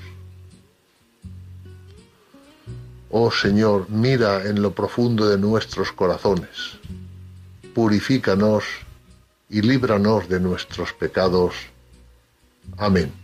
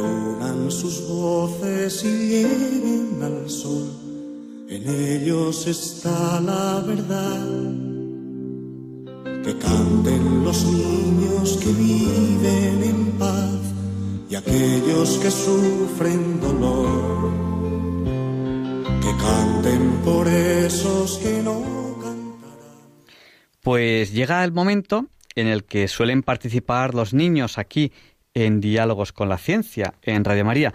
Pero hoy, hoy no tenemos niños. ¿Y por qué no tenemos niños? Pues porque eh, los niños eh, están en exámenes finales, cosa que, bueno, pues es muy importante y no son los únicos que están en exámenes finales. Entonces, de, de alguna manera, queremos que el programa de Diálogos con la Ciencia, que somos nosotros, que somos muy pequeñines y muy poquita cosa, y ustedes, que son muchísimos, queremos eh, pedirle al Señor que cuide de, de, todas estas personas que están en exámenes finales, no solamente de los niños del programa. En concreto, eh, Teresa y Ruth correrían peligro de repetir curso. Dice, es que todos los años pasa lo mismo y al final se salvan por los pelos. No se salvan por los pelos, se salvan porque ustedes rezan por ellas. Y es verdad, Teresa y Ruth eh, este año pues están en peligro de repetir curso. Eso nos han dicho sus profesores, sus tutores. Y, y bueno, ustedes van a rezar por ellos como hacen todos los años y se van a salvar como se salvan todos los años. Esa es nuestra fe, eso es lo que nosotros creemos. Yo estoy seguro de ellos. Estoy seguro de ellos porque el Señor puede, puede hacerlo, ¿no? Ya ha empezado a hacerlo. Em, realmente Teresa tenía muy suspensas las matemáticas y lleva unas cuantas notas realmente muy buenas. Y claro, ella ha puesto más interés, más ganas, le hemos ayudado pero ustedes están rezando y eso es importantísimo. Entonces les pedimos que por favor que, recen por ellos, no solamente por ellos, sino por todas aquellas personas que tengan ahora exámenes. Sabemos que hay gente que acaba de hacer o está haciendo la selectividad. También queremos pedir por ellos. También queremos pedir por las personas que tienen oposiciones. Y, nos escriben eh, por el WhatsApp. Ya saben cuál es nuestro WhatsApp. Es el 649888871 nos escriben pidiendo por la salud de Sebastián, que está en Mallorca. Bueno, pues por todos ellos queremos pedir hoy. Y, y cómo no, pues lo queremos pedir a, San Juan Pablo II, eh, que siempre al finalizar el programa les pedimos que interceda por nosotros para que se nos libre del mal. Y como no voy a dejarles solo rezando a ustedes, mientras yo sigo con el programa, yo también quiero rezar con ustedes. Así que Vamos a ello, si a ustedes les parece bien, con el Padre Nuestro. Esta es la libertad con la que Cristo nos ha liberado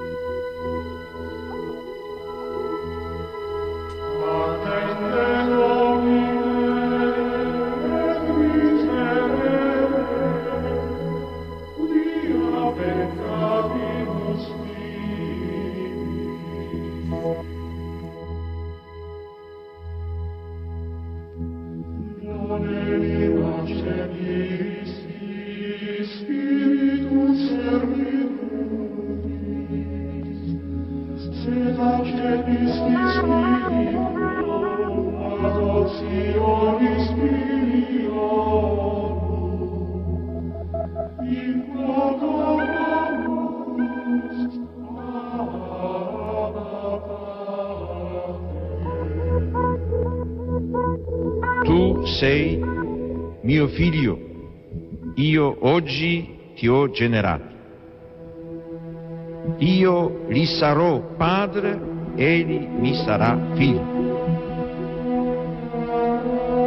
Sono parole profetiche, esse parlano di Dio che è padre nel senso più alto e più autentico della parola. dice Isaia, Signore, tu sei nostro Padre, noi siamo argilla e tu colui che ci dà forma. Tutti noi siamo opera delle tue mani.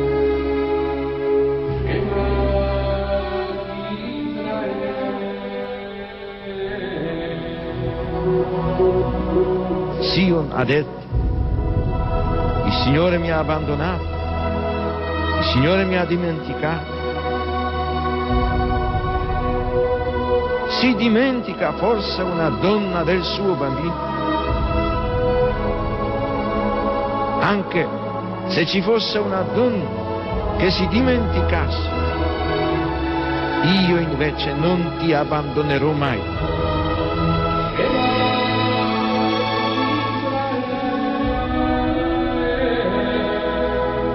E significativo che nei brani del profeta Isaia la paternità di Dio si arricchisca di connotazioni che si ispirano alla maternità.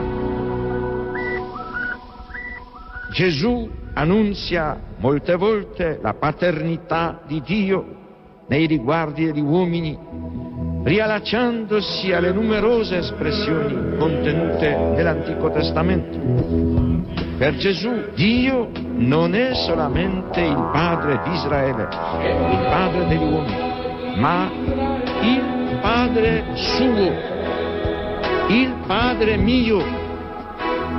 Padre nostro, pies in celis, sanctificetur adveniat regnus tuum, fiat voluntas tua, sicur in cielo ed in terra. Pane nostrum quotidianum da nobis hodie, et dimitte nobis levita nostra, sicur et dei vittori he was mostly perderò sin duca in tentazione, sed libera nos amare.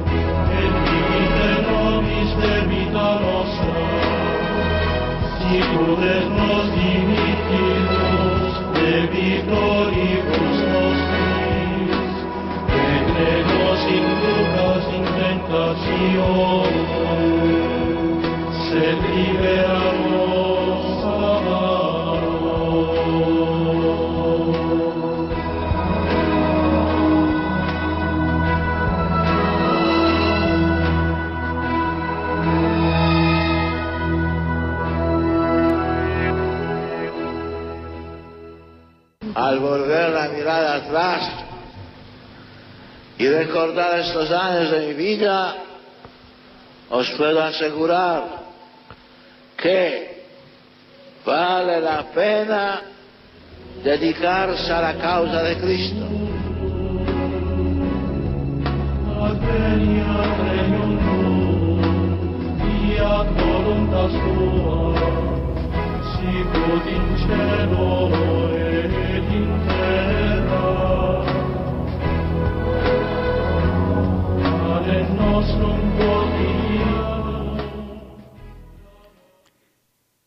¿Cómo no estremecerse ante la voz de Juan Pablo II? Aquellos que hemos vivido su pontificado. Si no me equivoco, el segundo pontificado más largo del catolicismo. Si no me equivoco, 25 años. Mm, Puede que sean 28 o que sean 23. Creo que eran 25 exactamente. Eh, ¿Cómo no, no estremecernos ante esta voz aquellos que, que cuando pudimos fuimos a escucharles? Imposible seguirle por todo el mundo, el Papa viajero, imposible seguirle. Pero aquellos que le seguimos lo que pudimos, por lo menos cuando él vino aquí a España, pues evidentemente nos estremecemos ante, ante esta voz, esta voz que nos dice, nos dice tanto, nos recuerda tanto. Eh, hoy es día 14, 14 de junio, ayer, hace unas horas, fue día 13, en algunos lugares del mundo todavía es día 13. El día 13 es eh, el número que los católicos asociamos a la Virgen María, que es el apóstol 13. Eh, muchas apariciones de la Virgen, curiosamente, se han producido en el día 13. Y Juan Pablo II falleció a las 21.37. Yo se lo digo siempre, se lo recuerdo muchas veces, pongan una alarma de su reloj a las 21.37 y pídanle lo que ustedes consideren oportuno a Juan Pablo II, que es buen, es buen intercesor. Em, es buen intercesor porque además estoy seguro que tiene que estar cerca del Señor. Aquí no se trata de estar más cerca o estar más lejos, no se trata de eso, se trata de que Juan Pablo II nos ha dejado un mensaje con esa forma personal que tenía. Estos papas que hemos tenido últimamente, cada uno tiene su manera, cada uno tiene su forma, esta riqueza que da la, variedad, ¿no?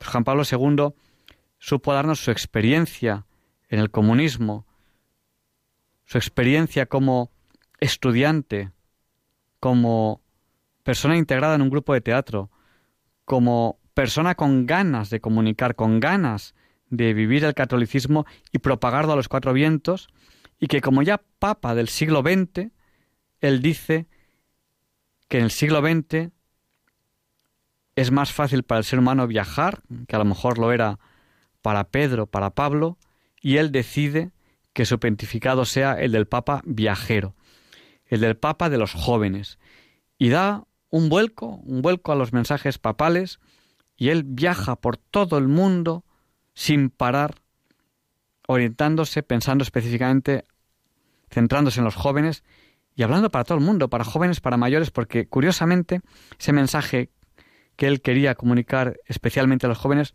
era para todos. Bueno, pues le pedimos a Juan Pablo II que interceda por todas aquellas personas que están ahora de exámenes, exámenes finales. Le pedimos por la salud de Sebastián de Mallorca, que nos han escrito eh, al WhatsApp, al 649-888871.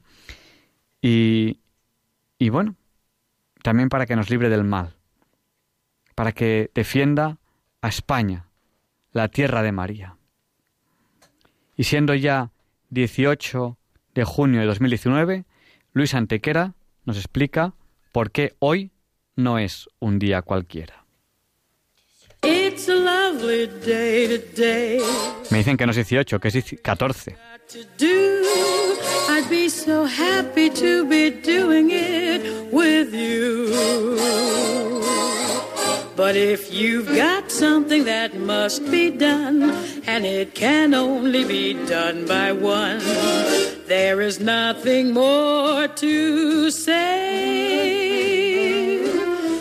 Except it's a lovely day for saying it's a lovely day.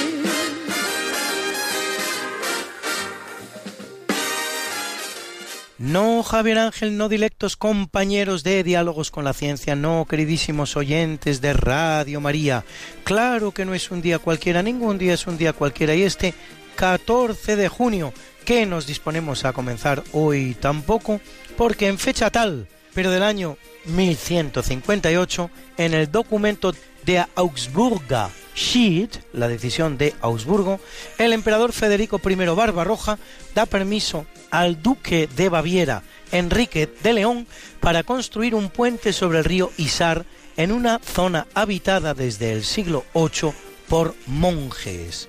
En él se cita por primera vez el nombre München, Múnich en español, y no por casualidad, pues München es el plural de Münch, que en alemán significa precisamente eso, monje.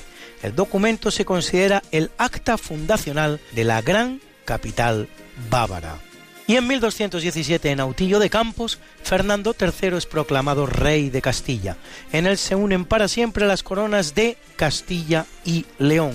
Conquistador, además de Sevilla, padre de Alfonso X el Sabio y primo carnal de San Luis IX, rey de Francia, será él mismo también canonizado en 1671 por el Papa Clemente X.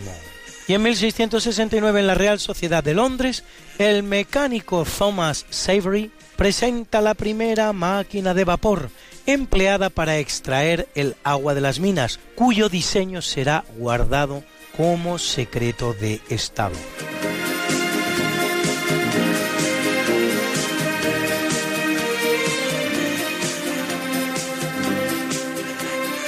En 1800 el ejército francés del cónsul Napoleón Bonaparte derrota al austríaco en Marengo, retomando así el control de Italia. Y sin salir de las guerras napoleónicas, en 1808 en Cádiz, la escuadra francesa del almirante Gosilly se rinde a las fuerzas navales del español Juan Ruiz de Apodaca. En 1864 en España, Isabel II inaugura la Fábrica Nacional de moneda y timbre. En el marco de la Primera Guerra Mundial, en 1914, Alemania bombardea Londres y en el de la Segunda Guerra Mundial, en 1940, entra en París, donde permanecerá más de cuatro años, hasta el 25 de agosto de 1944, día de San Luis Rey de Francia. Ese mismo día de 1940, España ocupa Tánger, que incorpora al protectorado español de Marruecos. El protectorado español de Marruecos, constituido en 1912 con dos pequeños territorios, uno al norte en torno a Tánger y el Rif y el otro al sur en torno a Tarfaya, terminará definitivamente en 1958, no habiendo durado, por lo tanto, ni medio siglo.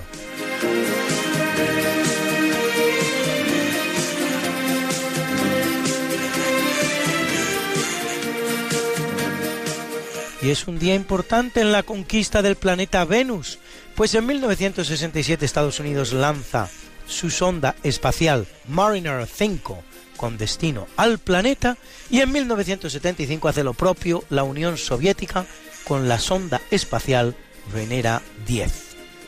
En 1982 en Puerto Argentino, capital de las Islas Malvinas, dos meses después de iniciadas las hostilidades, Argentina se rinde al Reino Unido, poniendo fin a la llamada Guerra de las Malvinas, con la muerte de 700 argentinos y 200 británicos.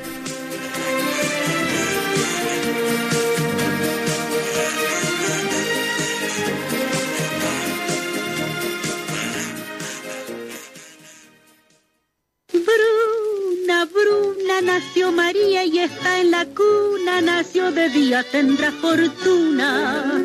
Bordará la madre su vestido largo y entrará a la fiesta con un traje blanco. Y será la reina cuando María cumpla 15 años. Te llamaremos Negra María, Negra María que abriste los ojos en carnaval. En el capítulo del natalicio nace en 1736 el ingeniero y físico francés Charles Augustin de Coulomb, descubridor de la ley de atracción y repulsión de cuerpos eléctricos. En su honor se llama Coulombio a la unidad de carga eléctrica, equivalente a la cantidad de electricidad que transporta una corriente de intensidad de un amperio en un segundo. Y en 1811, Harriet Becker Stowe, escritora estadounidense autora de La cabaña del tío Tom, importante alegato contra el racismo. En 1856 el ruso Andrei Andreyevich Markov, matemático que formula la teoría de los procesos estocásticos, cuyos postulados serán los antecedentes de la teoría matemática de la información y de las probabilidades.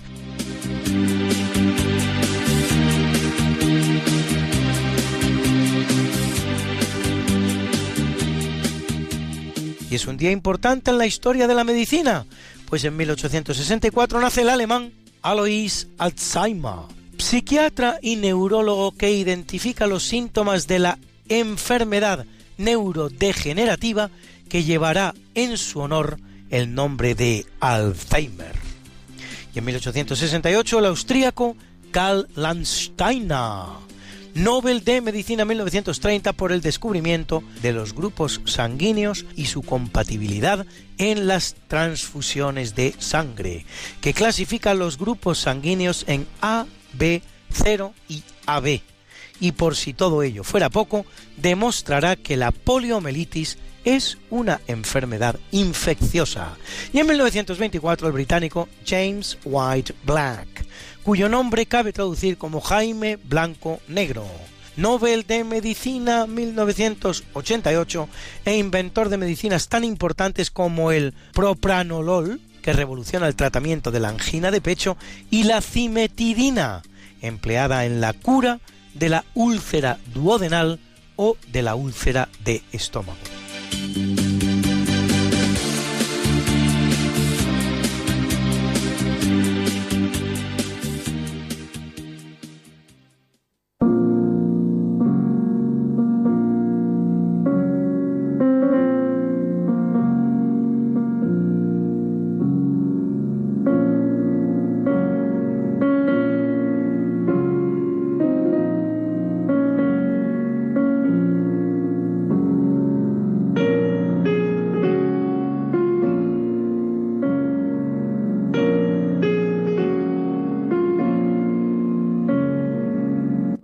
Capítulo del obituario mueren los llamados mártires de Córdoba, hasta medio centenar de cristianos que son crucificados en la capital del califato español. Dicho sea de paso, para todos aquellos entre los cuales el egregio presidente Obama, nada menos, que sin ningún conocimiento de causa vienen a sostener que la convivencia interreligiosa en el califato cordobés fue modélica. En 1594, Orlando Di Lasso, compositor franco-flamenco, máximo exponente junto con el italiano Palestrina y el español Victoria de la llamada Escuela Romana de Música, autor de múltiples motetes, misas y madrigales.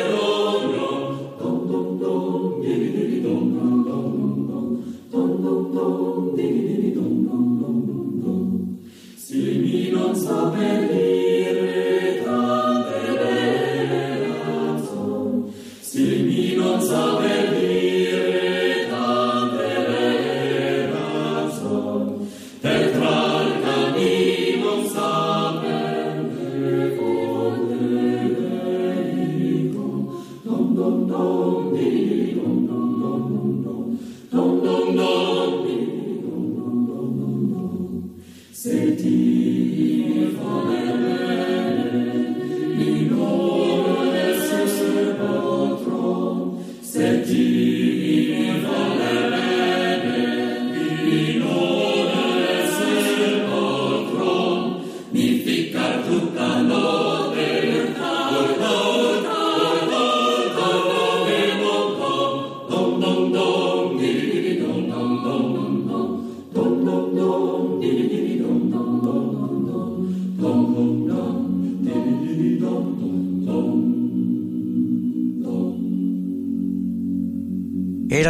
Douglas Frank Coral, Matona Mia Cara, de Orlando Di Lasso. Y en 1837 el erudito y poeta romántico italiano Giacomo Leopardi, autor de obras como Canti y Versi, o en el campo de la filosofía, Opúsculos Morales. En 1920 el alemán Max Weber, filósofo, economista y sociólogo, uno de los fundadores del estudio de la sociología y la administración pública. En 1946 el británico John Logie Bird, ingeniero y físico, inventor del primer sistema de televisión pública y del primer tubo de televisión en color. En 1968, el italiano Salvatore Quasimodo, Nobel de Literatura 1959 por obras como Aguas y Tierras o El poeta y el político. En 1986, el argentino Jorge Luis Borges, el eterno candidato al Nobel de Literatura que le será injustamente tan regateado, autor de obras como El Aleph o Elogio de la Sombra. Y en 1994, el compositor estadounidense de música cinematográfica Henry Mancini, autor de bandas sonoras tan importantes y conocidas como las de La Pantera Rosa o Días de Vino y Rosas, ganador de cuatro Oscars.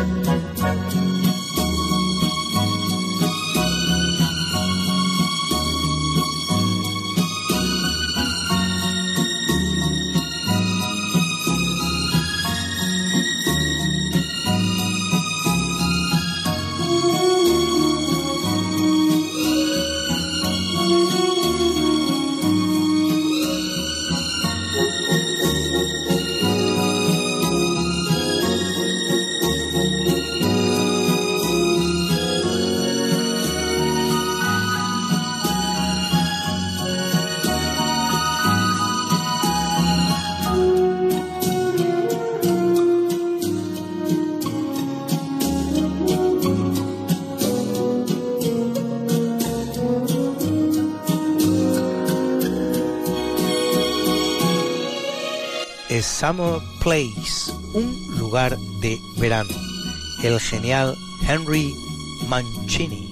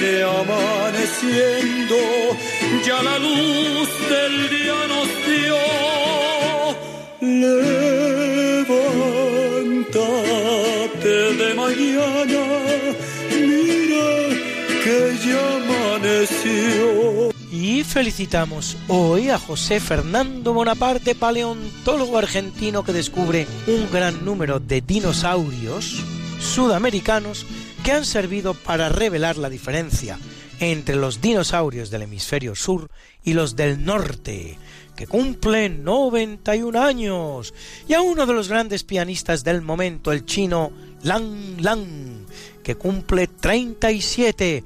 Escúchenle interpretar la marcha turca de Wolfgang Gottlieb Mozart a endiablada velocidad.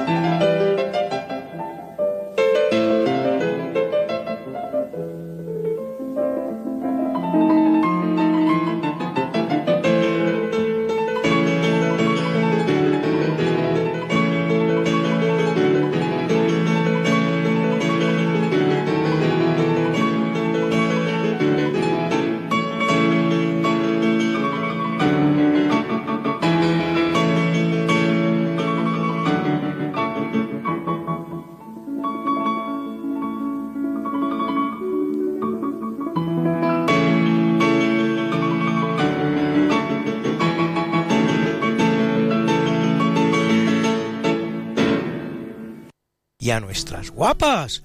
Hoy una guapa muy especial que ha sido una de las grandes deportistas de la historia, la alemana Steffi Graf, ganadora de nada menos que 22 Grand Slams individuales y otro más en dobles, así como de 5 Masters que cumple redondos y preciosos 50. Una dama del deporte.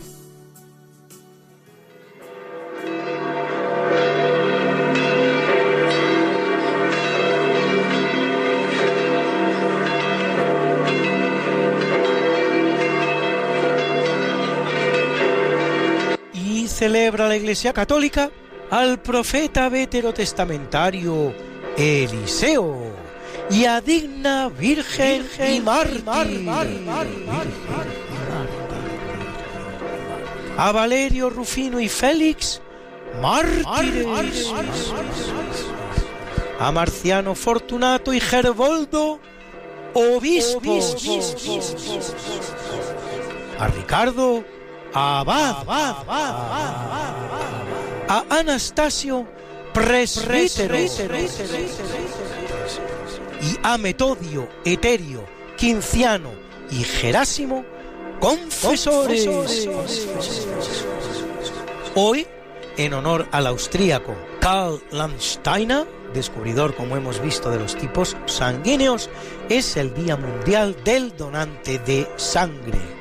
Y como yo sé que a muchos de ustedes les gustan estas efemérides, pues pueden ustedes consultarlas como siempre en el medio Religión en Libertad, en la columna En Cuerpo y Alma donde las colgamos para ustedes cada, semana, semana,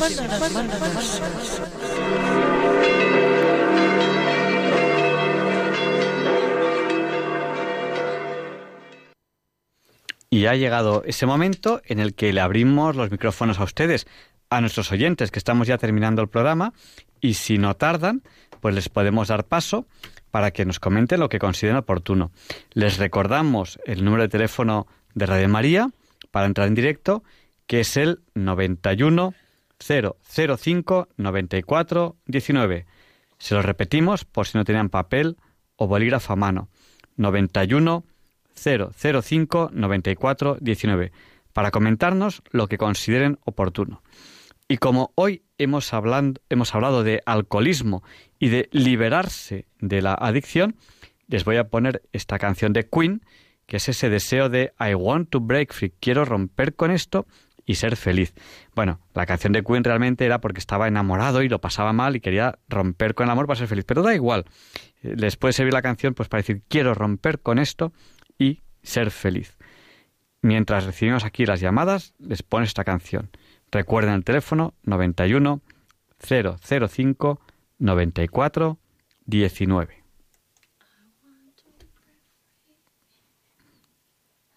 Y esta es la canción de Queen para todos ustedes.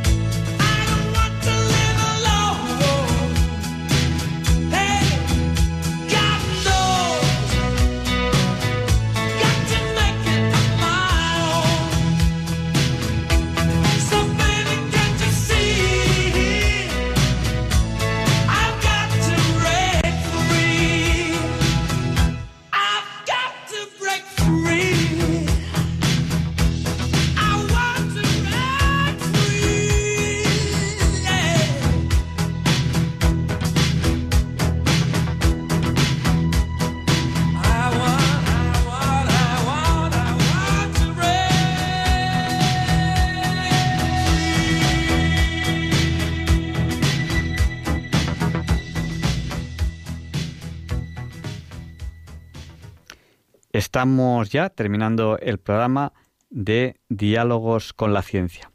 Les dejamos con el Catecismo de la Iglesia Católica, con Monseñor José Ignacio Munilla. Y bueno, también con este deseo, con esta petición, que no nos olviden en sus oraciones. Sé que el catecismo les encanta, a mí también. Y también yo quiero hacer esta oración al Señor de Señor, dame una voz como la de Monseñor José Ignacio Munilla y una sabiduría como la suya. Desde luego, igual que antes les hablaba del Papa Juan Pablo II, que hemos tenido mucha suerte, por lo menos los, papas que a mí me ha tocado conocer, creo que hemos tenido mucha suerte, cada uno con su estilo, cada uno con su forma, pero desde luego creo que últimamente estamos teniendo muchísima suerte con los papas. Y bueno, digo últimamente son los que yo conozco. A lo mejor si hubiese nacido en otro momento de la historia estaría igual de orgulloso eh, que lo estoy ahora de estos, pues lo estaría de ellos. Pero también nuestros obispos, tenemos cada, cada obispo, desde luego, impresionante. Hay que dar las gracias al Señor por cómo, cómo ha escogido a muchos obispos. Y en concreto a, Monseñor José Ignacio Munilla, que les dejo ahora, ahora con, con él. Y les espero la semana que viene, si Dios quiere. Ya saben lo que les he dicho, no nos olviden sus oraciones. Y si Dios quiere, si Radio María quiere, si ustedes quieren, aquí estaremos con ustedes la semana que viene, con otro programa que también intentaremos que sea interesante, intentaremos que ustedes no puedan dormir hasta que termine el programa. Gracias, buenas noches y hasta la semana que viene.